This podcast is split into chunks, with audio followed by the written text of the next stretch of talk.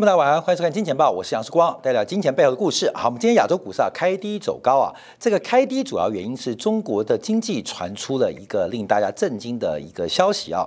呃，国家统计局在今年八月三十一号早上公布了包括制造业跟服务业的采购经理人的数据，这也是经济的很重要的领先指标。那我们看到这两个数据都出现大幅度的。放缓，呃，制造业数据是创下十八个月新低，来到了五十点一，从上个月的五十点四降到五十点一，是连续第五个月的下滑，而且快要跌破这个五十所谓的景气荣枯的这个呃警戒点。那服务业掉的速度非常快哦，一口气就灌破了五十的警戒荣估点，来到四七点五，也代表中国的服务业景气出现了收缩变化。我们第一个下结论呢，这就是打击房地产泡沫的恶果，并不是打击是恶果，而是房地产泡沫，毕竟。在治理过程中形成恶果，这个财富效应啊，这是雷根供给经济学讲的低漏效应，就是当大家有钱之后，就会开始多消费，然后开始呃多刺激景气，然后企业就会多投资、多聘雇员工。那财富效应的逻辑就是财富嘛，那财富怎么来？用双手双脚去争取财富太辛苦了，这个金钱的游戏，钱来得快，花的更为大手。更为的勇敢啊！所以过去啊，美国用美元的地位，常常啊，这四十年来利用财富效益来刺激景气。那可是这个就像糖尿病一样，这个高度的依赖这个糖尿病的糖或因药糖尿病的药，对于身体毕竟是不好。尤其最近糖价创下新高，所以糖尿病的患者基本上他的这个呃吃糖的成本也变贵了。所以这个中国。大力的整治这个房地产的投机现象，必然付出的成本就是制造业，包括内需服务业都会出现下滑。那这是一个戒糖的过程，戒毒的过程。那中国这样做，我们叫做观察。我们今天下的标题啊，叫做秋意啊，秋意啊，这个吃月饼啊，凉凉的啊，服务业变得很凉啊。那市场早上开低，为什么走高？这跟我们提到的中国的信贷。周期有关，这个从信贷脉冲做观察，从早上大幅度的开低到一路的反弹，因为大家预估中国的信贷脉冲，包括中国的货币政策可能会开始出现转变啊，这很特别。现在很热嘛，处暑刚过啊，立秋都没到，呃，天气还很热，可大家在经济指标已经开始感受到了秋意，那感受到秋意就觉得冬天快来了，可是股票。市场作为一个价格发现者，它不是反映秋天的凉，也不是反映冬天的冷，它开始反映春天快来的感觉。所以我们可以解读啊，今天市场上开低走高的过程。当然，等下晶体感部分，我们会特别来进行进一步的一个分析跟观察。从实质利率变化对于美国科技股的解读，还有通胀预期跟通胀之间的矛盾，会对于周期股，会对于紧急循环股产生什么样的影响？那我们先把 PMI 做个关注。我们先看一下，这是我们过去常做的足球的阵型图啊。我们试图把经济指标用一个更简单的方法来进行一个解读，就是足球场有前锋、有中场、有后卫。前锋啊，进球；中场。是负责控球跟突破对方的防线，那后卫当然就做防守。所以在经济的过程当中，怎么看待球队是进攻状态还是防守状态，是一个多头还是个空头，就可以从这三个指标做观察。总不可能进攻团。阵容，这个前锋站在中场，中场站在门口，这不可能是进攻阵容嘛？不可能是一个防守队形，连后卫都压到中场，中场已经在门前准备起脚射门。所以啊，我们可以从前锋、中场跟后卫之间的关系来判断一个精气在扩张还是在做一个收缩，在进攻还做防守。其中我们看到前锋就所谓的制造业。跟服务业的采购经验指数，目前我们看到今天公布的数据，基本上是出现了一个明显的一个持续性下滑。另外，从中场的控球讲的就是货币的流动性的繁荣跟收缩，是宽松。还是紧缩，从 M M two 之间的关系，我们可以做掌握。那目前呢，我们看到中国，我们上个呃八月十一号做过的 M one 跟 M two 啊，目前 M one 跟 M two 是一个死亡交叉，而且开口扩大，所以中场其实基本上从货币供应的角度，中国的经济正在进入一个防守跟收缩阶段。那最后看后位就是 CPI 跟 PPI 关系，这个消费者物价指数更可以观察整个经济的滞后指标。那 CPI 也是连续两个月度从年增率角度正在做下滑，所以不管从领先指标、从货币流动性还是宏观经济的消费者物价，中国的经济仍然站在一个防守跟收缩阶段。那这个防守收缩主要面对的。是房地产的投机，而房地产的投机带来的财富杠杆带来的财富追逐效应，观众可以看到最近呃大陆啊有非常多的治理专案来进行一个整治啊，尤其在共同富裕的前提之下，如何打掉这个投机的心态跟金融的资本的这个横行，是目前大陆主要要整治的一个方向啊。所以今天虽然很热。可是大家已经从经济数据看到了秋天的凉凉，那大家看到中国的冬天也快到了，所以对于货币政策，大家开始预估春天的来临，真的有那么乐观吗？啊，观众朋友，不要春天没来之前，你已经被寒冬给冻死啊！这个要特别替大家做留意啊。所以今天亚洲股市的开低走高的反弹跟反攻，其实很重要的是市场对于未来的价格发现。跟明年的几季预测有不同的一个关注跟解读，配合了鲍威尔在上礼拜五全球央行年会的鸽派讲话。好，我们看一下 PMI 数据。我们从世界工厂的制造业 PMI，等讲讲服务业啊。从世界工厂的制造业 PMI，制造世界工厂，那就看制造业嘛。它的 PMI 到底有什么样的变化跟发展呢？第一个我们要提到五穷六绝七上吊。常常提到第二季啊是全球制造业的一个淡季，不管是东方的新年假期还是西西方的新年假期，其实，在第二季末通常是淡季，到八月份要开始进入生产的旺季了。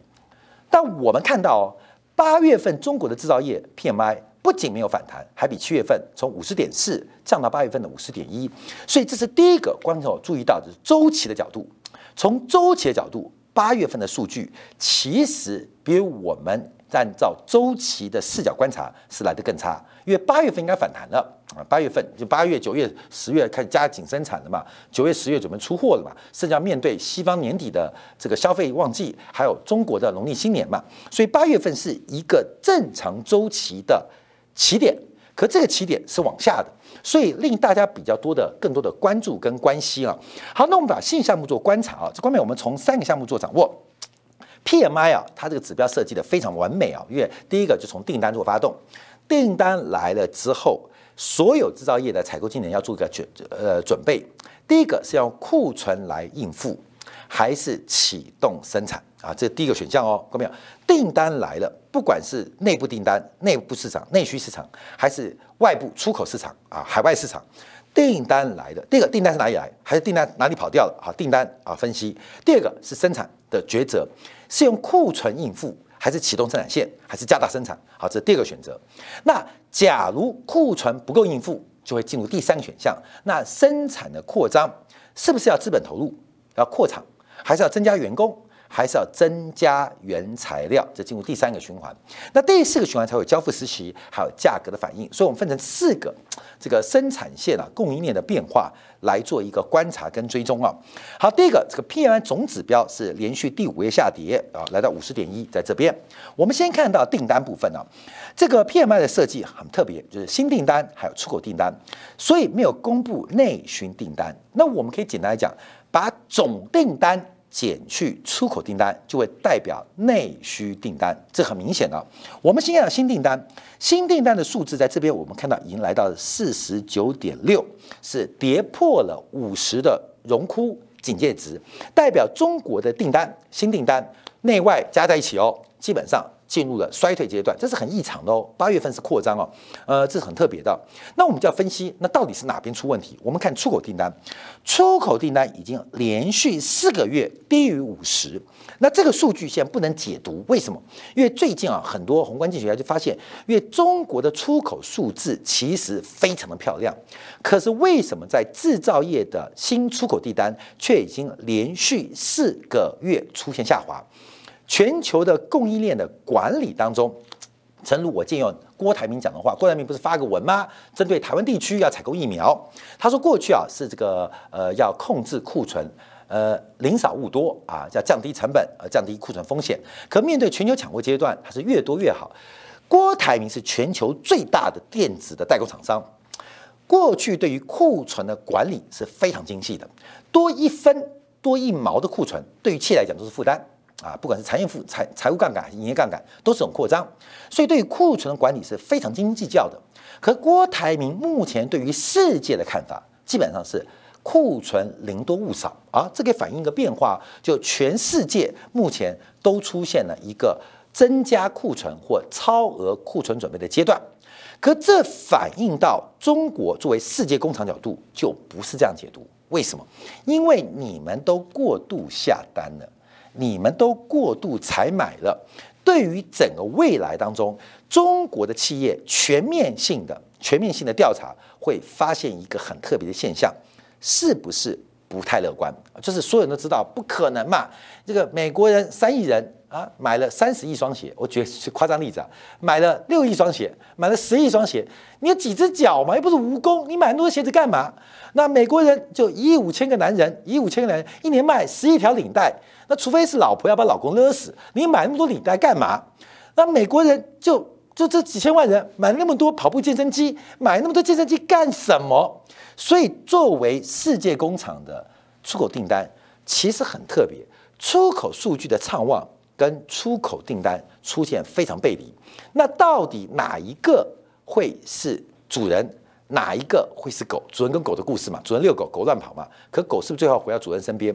出口数据是主人吗？还是出口订单的调查是主人？这要做观察啊！因为已经从五月份、六月份、七月份、八月份，这个数据不仅跌破五十，从四十八点三、四十八点一、四十七点七掉到八月份的四十六点七。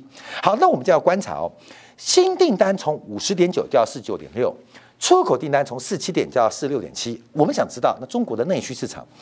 中国的出口订单很烂啊，从四七点出口订单的调查意愿啊，跟呃这个情绪啊掉了一个百分点，可中国的新订单就是总订单掉了一点三个百分点，所以我们可以从 PMI 国家统计局公布的数据，就是内需市场也出现了一些放缓的动作，出现了一些放缓的动作。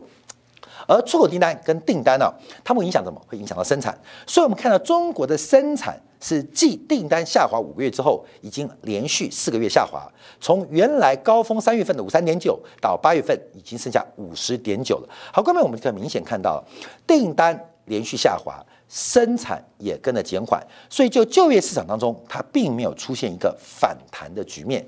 就业市场当中并没有出现反弹的局面。另外，从供应商的配送时间也出现放缓的格局，这方面要特别来做一些观察留意啊。好，那新订单没有，生产放缓，在手的订单也在快速的减少当中。好，那关面我们看到，那什么事情发生？库存的数据。就在增加，从产成品的库存，从五月份的四六点五，在这个数据哦，产成品库存哦，四七点一、四七点六到四七点七。中国从国家统计局统计资料，中国的库存正在一步一步的反弹，而且创下了去年十月份以来的新高。现八月份呢，也就是中国的产品库存、产成品库存。可能会创下近一年的新高，一年的新高。好，那我们看原材料的库存，原材料的库存基本上也见到了低点哦。所以从产成品库存到原材料库存，看没有，都出现了一个转折哦，出现一个转折。所以这个数据啊表现并不是很好。那唯一要做观察的地方，唯一可以乐观的地方是原材料的价格跟出厂价格的背离。在收敛，也就是过去一年以来，我们讲的 CPI 跟 PPI 的数据，就是 CPI 缓涨，PPI 大涨，所以进口的进来的原料涨得很凶，卖出去的成品只能涨一点点，而这个在八月份出现收敛哦，出现收敛哦，所以利润的中枢，全产业利润中枢对于投资人很重要哦，会从上游开始往中游、下游转移。我们要特别留意哦，这个选股的方向或投资的方向出来哦，会从上游往中游、下游转移。所以，我们看过过去一段时间啊，大陆涨什么？涨上游嘛，不管是做煤的，啊呃，做钢的，这上游嘛，会开始往中游跟下游转移。所以理论上这一波景气，只要有股市投资的逻辑，下游它在最差的地方会利空出尽。从这个数据啊，就是出厂价格跟原材料供价格的开口收敛，代表第一个原材料价格开始下滑，而出厂的价格似乎下滑速度比原材料速度来得慢，代表这个中间成本压力慢慢的开始被消化吸收，不是被厂商吸收，是被消费者吸收。那上游成本的节约开始会逐步把利润从上游。往中下游进行转移，这方面做留意。好，另外我们从库存周期的观察啊，这张图主要是配合我们常常呃做的呃这张图啊，这张图看到没有？就是库存周期啊。我们提到中国进入一个主动去库存阶段，为什么嘛？价格开始往下嘛。刚刚刚原料跟产成品库存价格都往下嘛。看到没有？什么叫做主动去库存？当你会降价的时候，就代表人家去库存的嘛。库存数据、库存数字还在往下，可是降价，看到没有？主动去库存的关键。从被动加库存到主动去库存的关键就在于价格，产成品的价格往下，看到没有？就代表厂商开始降价销售。好，后面这两个逻辑啊，刚刚是原料跟产成品价格的差距开始缩小，但两个都往下，只是差距缩小，原料掉的价格速度比产成品价格速度掉得快，所以差距缩小。另外一个是主动去库存阶段，就是从 PMI 就可以很清楚看到开始降价去库存。要降价，第一个库存多嘛，要开始去库存，主动去库存是一个现象，所以中国的景气在这一阶段，这个阶段，那我们就要观察什么时候被动去库，被动去库存是需求回来哦，需求反弹，那需求反弹的关键就是企业利润从上游往中游往下游进行。反转，这是一个很重要关键。那美国的数据是过了高峰往下，好，关明为什么这样讲？我们看一下 PMI 一样，这是美国制造业 PMI 跟中国制造业 PMI 嘛？很明显看到美国的制造业在中国制造业之后。好，我特别跟大家提到，谁在前面，谁在后面，没有谁强谁弱问题，因为周期循环关系，先强的先转弱。先弱的先转强，所以哦，美国在中国之后，而且美国输给中国，大家要政治解读，不是这样解读啊。先转强的也不要高兴，先转弱；先转弱的不要难过，先转强。所以中美之间啊，它出现一个自由发展，这是跟我们之前画这张图啊是一模一样的。欧洲在后面，欧洲快要到顶喽，美国已经开始往下，美国刚刚开始往下，美国刚刚那。欧欧洲的 PMI 应该是快要见顶了，而中国应该进入到后半阶段，这是我们对景气的观察跟估计啊。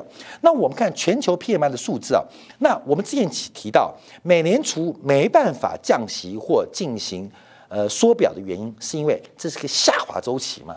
不管是美国的 PMI 已经出现了转折往下，那亚洲区新国家的 PMI 已经往下，那现在还在往上升高的时候，欧元区的少数经济体。在一个下滑阶段进行加息跟紧缩的可能性是非常低的。我一直提到，一九二九年美国金融市场的崩盘，最后引发经济的萧条，主要原因就是错误的下滑阶段，美国的财政、货币跟贸易的政策采取了紧缩这个壁垒的方式，引发了这个金融市场价格的崩溃，进一步打击了经济的活动力啊，这个是很重要的关键啊。那还是强调，中国这次非常聪明。利用美国财政刺激跟货币宽松，大胆的调结构、去杠杆、治泡沫啊！所以，我们还是挺观众要注意到，这个美国成为中国流动性的好帮手。中国流好帮手，我昨天看到这个恒大的公司债啊，目前以市场价格来做一个关注话，大概就只值债权的二十一 percent 到二十九 percent。你借给恒大一百块，现在市场就是二十一块到二十八块，那恒大应该破产啊？对不起，恒大不会破产，为什么？全球美元过剩，光明，你懂意思吗？全球美元过剩，有的人就愿意花二十一块买一百块的债权，赌赌看，赔就赔二十一块，赚赚一百块钱。那为什么会这种事情？为什么那么多人赌？因为美元流动性太过剩，那大家都在找寻一个有高报酬机会的资产。恒大的债券就是一个指标，应该已经四投低缝违约的恒大，已经是投机级了，但就不能低缝，为什么？因为流动性太旺盛了。后面因为你去买别的东西，可能就赚一 percent 两 percent，那干脆来赌恒大债券。我举个极端例子，所以中国的这个金融问题啊，理论上很大，可是外部的流动性过于宽松跟过于充沛，基本上好像给中国争取到不少的时间。像那个华融资产呃不良资产管理公司啊，最近快要找到投资者了，哎，不知不觉大家抢半天，你知道吗？华融的不良资产一堆啊，本来是解决人家的不良资产，解决四大银行不良资产，自己变成不良资产公司，变成不良资产了。现在要找外部投资人投资，抢翻天，全球私募基金抢翻天。为什么抢翻天？不是华融的不良资产有多好的资产，而是有投机的机会，因为太便宜了，大家来玩玩看。所以我们看到，不管海航，不管华融，不管是恒大，为什么不会形成一个系统性风暴？要感谢美国人太宽松了，把中国人不好的病都治好了。我还是保持这个观察啊，所以这个变化就是美国的宽松的镜头，就是中国紧缩的镜头啊。中国紧缩，因为中国美国宽松结束了嘛，那中国就不能再借用东风啊。孔明借箭啊，是吧？借你的箭啊，来治理呃，解决我的问题啊。这孔明借箭，所以这个时候要做观察的。但现在吃定啊，就是美国在下滑周期，美国要要紧缩难度很高。好，我们再往上补充啊，因为昨天啊，这个美国达拉斯分行也公布了最新这个它的制造业指数，这第五家分行公布了。那达拉斯比较观察是因为关心德州嘛？那我们知道德州就是。牛仔跟牛仔妹居住的地方，哈，基本上就可以观察德州。德州是美国重工业的一个很重要的景气啊。我们刚刚忘了补充一点，因为中国的制造业很特别，是因为这个重工业在往下哦。我们从前一天我们做过的这个日本对中国的工具界出口，就看到这个现象哦。这个现象。看起来很坏，可是离低点就越来越接近哦。那这接近原因，我们就看到这个美国制造业不好。我们最近过去做了纽约的、费城的，包括像达拉斯，今天要跟大家提一下，还堪萨斯分行等等，我们看到目前下全部往下，全部往下。这个有时候高兴，有时候难过。就中国的制造业或中国的景气来到低点，那宽松这个紧缩啊、紧信用、紧平衡可能就松一点点。可是因为美国。的景气正在下滑，那美国景气下滑，美国就只好刺激。虽然股市、房地产在高档，越来越高，不断创高，可是美联储看到了就业数据也好，通胀数据也好，看到制造业数据也好，一塌糊涂，它就不能收缩它的宽松政策。那不能收缩，第一个跟美国带来更大的泡沫，而更大的泡沫又绑架了美联储。任何一个收缩，等一下今天敢提到的这个 Laker 啊，这一些知名的美国这个呃联邦呃的重要官员呢，就说被绑架了啊！你一收缩股灾，那股灾怎么办啊？股灾会不会引发经济大萧条？这每个人都知道，一九二九年到一九三四年的事情历历在目。最后美国靠着发动第二次大战，才解决了供给跟需求的缺口。所以美国数据差。这让我们对于中国的宽松或松信用或宽平衡，就变成要再等一下。为什么？孔明借箭，那孔明借曹操箭，我都走了，曹操还在把箭射过来，你知道吗？曹操就不能，孔明不能掉头，你知道吗？因为我是前面面对你啊，左边啊射满，再换右边射，但我不能走，你知道吗？因为我一走你就射到我背，还懂吗？被迫留下来。继续装满曹操的箭啊！你明懂意思吗？那曹操没射箭，因为曹操很害怕，曹操害怕美国的资产价格泡沫，那也害怕美国实体经济萎靡不振，所以曹操就继续射。本来十万只，现在已经射了二十万只了。那现在船都快载不下了，射到三十万只了，啊，三十万只了，所以很麻烦，不能走啊，不能走，因为曹操还在射。那这个故事啊，是孔明借箭的 Part Two 啊，进化版二点零。以前借十万只，现在射了二十万只，还不能走，一翻身射到背啊，射到背，所以不能走。好，各位，所以这很妙。那这时候很麻烦，因为孔明毕竟要把剑再回来，他不再回来，不能跟这个孙权交差，你懂吗？所以我们看到，那观众朋友期待什么？投资人今天看到 P M I 早上亚洲股市大幅拉回，美国股市涨，亚洲股大幅拉回，P M I 怎么那么烂？中国作为世界第二大经济体，不管制造业、服务业都很差，怎么办？怎么办？那大家想说，没关系。反正熬一下就吃月饼了，再熬一下就吃汤圆了，再熬一下就要过年喽。好，观众朋友，我跟你讲，月饼还吃得到吃不到不知道，汤圆不要被冻到，就大家存心想过年啊，这要观察。所以我们现在关注啊，就美国的经济不能烂下去啊，烂下去的话，这个美国的宽信用不结束，中国的紧平衡也跟着不会结束。好，那我们看服务业啊，这个服务业下滑数就非常惊人啊，从七月份的五三点三掉到四七点五，当然可以解释啊，主要是中国对于新冠疫情零容忍的态度。我今天啊，还在跟我们这个团队啊，跟金汤力讨论。从中国对于新冠疫情的零容忍这个事件要推推大，到底在干什么？